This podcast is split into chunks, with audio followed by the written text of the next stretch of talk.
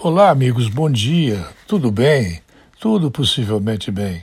Eu batalho bastante para não falar de Covid, porque não há mais saco que suporte tanta falação, tanta mentira, tanto ludíbrio, tanto inventar por inventar, tanta participação hostil ao presidente da República, ao vice-presidente, ao ministro da Saúde, ao ministro da Economia e todos os ótimos ministros que há no governo, mas eu não entro nessa.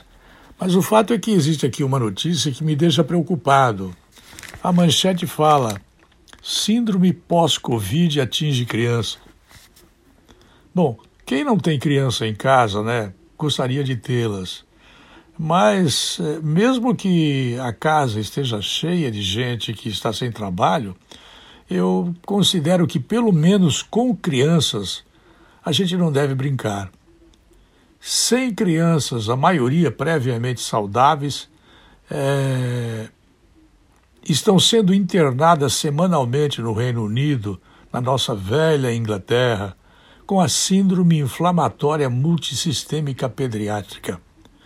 Esse é um nome pomposo, cheio de ritmo e de cadência.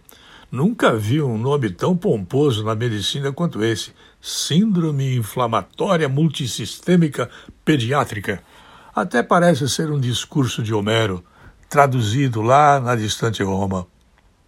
Mas não é. É apenas o nome de uma doença que vai dia, vem dia e continua se inventando ou falando a verdade, mas falando sobre essa síndrome que agora estão dizendo que não foi feito o vírus chinês em laboratório. Eu tenho pena das crianças que têm essa síndrome inflamatória multissistêmica pediátrica. Tenho pena.